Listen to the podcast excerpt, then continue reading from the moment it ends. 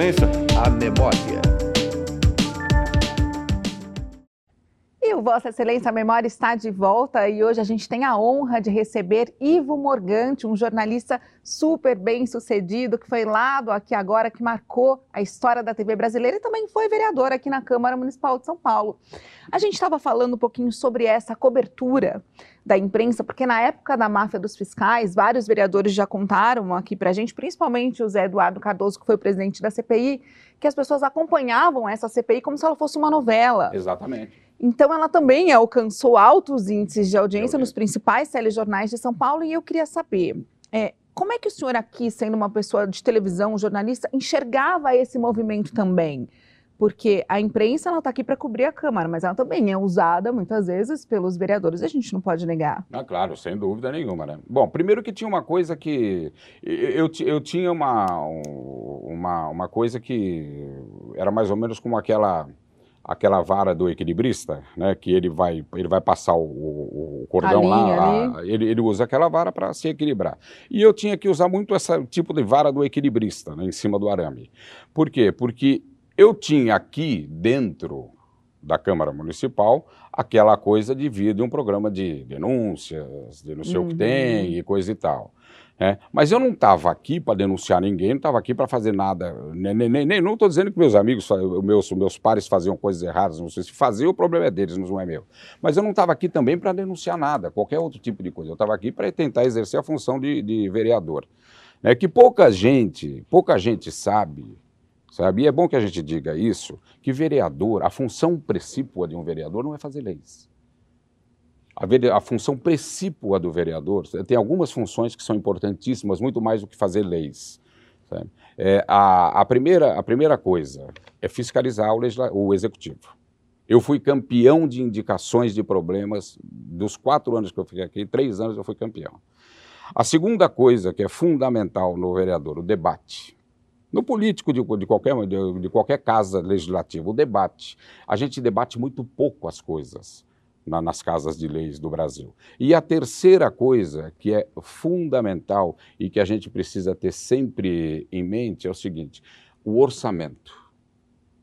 O orçamento é a segunda lei, a, a, é a segunda coisa mais importante do, do, do, Brasil nas casas de leis. Primeiro é a Constituição, depois o orçamento. A, a lei de diretrizes orçamentárias e o orçamento.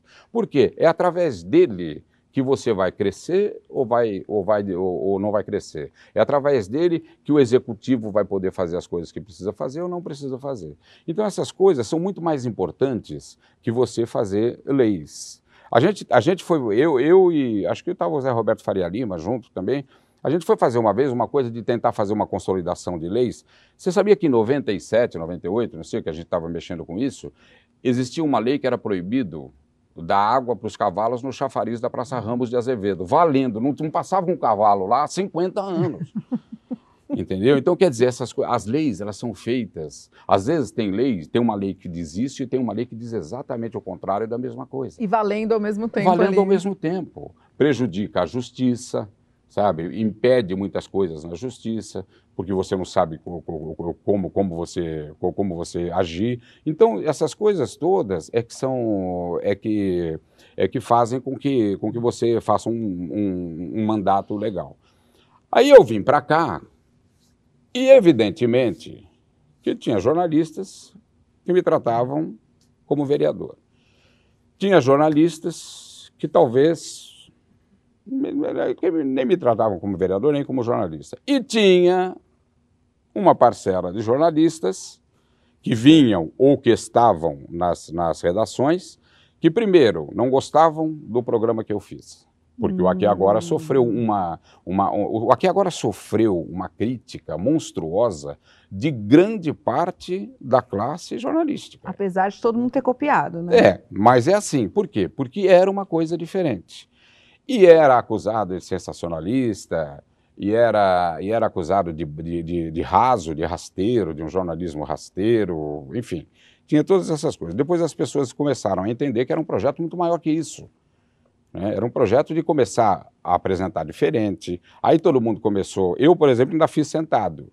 né, na bancada. Mas aí depois, eu acho que depois de mim foi o Ney Gonçalves Dias que foi para lá, porque eu saí em 96, acho que o Ney foi para lá, ficou, aqui agora ficou mais seis meses no ar, e, e aí ele já, já apresentava de pé, e aí já nessa característica de, de da, da, minha, do tipo de apresentação que eu, que eu fazia. Então, quer dizer, mas tinha, tinha jornalistas que não admitiam. E tinha uma outra, outra parte de jornalistas que não admitia que um jornalista fosse vereador. Não admitia um jornalista Qual o político. aí? É, entendeu? Aí, é, você imagina o que eu sofri. Muito embora, sabe, eu vou ser muito sincero, sabe, eu sempre tirei de letra isso, porque, sabe, eu não, eu não me incomodo muito com essas coisas. Eu acho que quando você está legal com você, pode acontecer o que, o que acontecer. Eu vou omitir o nome de um jornalista aqui para que a gente não crie celeumas, mas foi um jornalista da Globo, às seis horas da manhã na minha casa, seis, sete horas, eu tava, eu tinha lá uma esteira de fazer exercício, algumas coisinhas, estava fazendo exercício, o rapaz ficava lá na frente de casa e tal, o segurança, ele foi lá e falou assim, tem um jornalista da Globo aí, aí eu falei, pô, meu, é essa hora aqui e tal, não sei o que, ele virou para mim e falou assim, ah, vereador, eu vim tomar um café com o senhor, eu peguei, olhei no bolso, eu tinha acho que 10 reais, quanto eu falei, tô, vai na padaria, eu não convidei você. Entendeu? Pô, sabe, é, é, é eu saía. Misturou. É, é, eu, eu fiquei sabendo, pelos meus assessores, que meu filho, às vezes, eu nunca deixei meu filho sair. Meu filho saía com motorista, meu, pago por mim, com um carro meu, comprado com o meu dinheiro, meu, do meu suor, do Sistema Brasileiro de Televisão e de todas as coisas que eu fiz na televisão. Mas tinha, tinha, tinha, tinha helicóptero de emissoras de televisão que acompanhavam para ver onde ia, o que ia fazer, se estava com carro oficial, se, se não estava, se estava usando dinheiro público e tal. Ótimo, sabe? Ótimo que seja. Agora, o trabalho da imprensa, certo? Ela, ele tem que ser muito, a linha é muito tênue. Você falou uma coisa aqui que poucas pessoas eh, falam e percebem. Há um, uma utilização perniciosa do legislativo, de quem tem o um mandato, de quem está na Casa de Leis, para cima dos jornalistas. Sabe? E os jornalistas, no afã de, de querer fazer, não sei o que tem, não percebem que estão pulando para o outro lado. Sabe? Aí quando você vê que você fez as coisas que não devia fazer, que não deveria fazer, aí às vezes é tarde, né? às, vezes, às vezes você consegue se arrepender e às vezes você não tem mais como se arrepender. É, é, essas coisas todas, para você ter uma ideia, Viviane, me fazem pensar muito em voltar a ser jornalista. Para você ter uma ideia hoje, você sabe qual é a minha função hoje na comunicação? Hum. Eu, sou, eu me especializei em títulos de capitalização. Eu fui feliz demais, como fui feliz como jornalista, lá no, no, no meu tempo de jornalista, eu fui feliz demais nos últimos cinco anos porque eu apresentei um título de capitalização na Bandeirantes de, de, de, do litoral, chamado Cap Legal Litoral, que eu, presente, que eu presenteava, não, que eles compravam o título, que eu sorteava e que eu era o, o, o veículo de dar felicidade para as pessoas e a gente ajudou a PAI, ajudou o Lar das Moças Cegas, que é uma entidade muito legal de, de Santos, e aí eu me especializei nisso. Hoje eu estou num projeto que nós estamos criando uma TV, um canal por streaming só bacana, de sorteios no Brasil. E eu sou feliz com o que eu faço sabe? Ah, é, você vai falar assim, Pô, você, você, gosta de, você tem, tem saudade. Eu só tenho boa saudade na minha vida. Eu limpo a saudade, é, eu, eu sou meio açougueiro da saudade, sabe? Eu pego a saudade e vou tirando as, sabe, aquelas coisinhas. Só que, deixa ali o que foi deixa muito só bom. um negócio bom, né? Que é o que, que faz, o que move a gente a viver, né? Não, espero que aqui então tenha sido uma parte muito boa Não, foi, vida. foi muito boa, foi muito boa. Se, se, você, se você me perguntar, você faria de novo as coisas que você eu fez? Eu já vou te perguntar se é? você se arrepende, porque tem umas acusações de ter contratado parente, enfim. Pode perguntar. Pode Bastante perguntar. notícia que pegaram no seu pé, Muito. empregou a mulher, a enteada, o senhor se arrepende? Não, é, primeiro que a minha enteada não, não trabalhava aqui. Aliás, não era mais minha enteada. A pessoa que trabalhava aqui tinha sido minha esposa. não era minha esposa mais. E vou dizer uma coisa para você: foi uma das pessoas que mais me ajudou na campanha, trabalhava aqui, era uma pessoa que vinha aqui para cá de manhã e saía com, com mais um assessor ia visitar as bases, ver se precisava, o que, que tinha que fazer, o que, que não tinha que fazer. Era uma pessoa eficiente o demais. foi muito duro nas respostas mesmo. É, né, claro, imprensa, sempre. né? É. Aí, aí, aí chegaram aqui, olha só, é, o meu nome completo é José Ivo Morgante Leite. E eu tinha empregado aqui a Andréia Leite e a, a Cleide, que era Cleide Freitas Leite. E aí, acho que foi até. Eu não vou falar o nome do jornal, da jornalista, porque também até nem me lembro se foi mesmo. Mas aí veio aqui falar, então, mas o senhor, o senhor é, o seu sobrenome é Leite Hum, e tem tem dois, duas pessoas com o sobrenome Leite aqui. Eu falei, então faz o seguinte, você vai estudar um pouco, porque se você soubesse o tamanho que é a família Leite, a família Silva, essa, você sabe o que, que eram essas pessoas?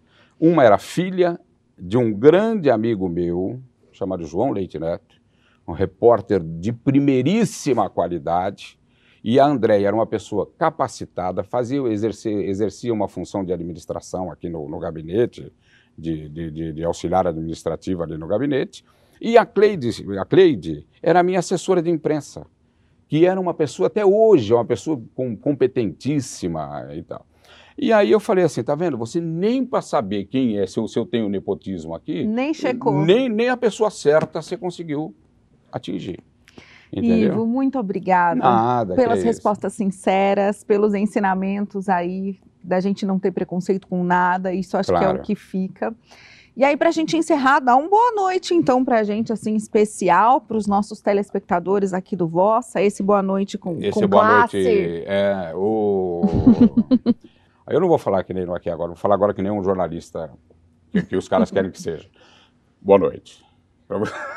Muitíssimo obrigada. Nada, tchau. Obrigada e obrigada para você que ficou com a gente até agora. Até o próximo Vossa Excelência Memória.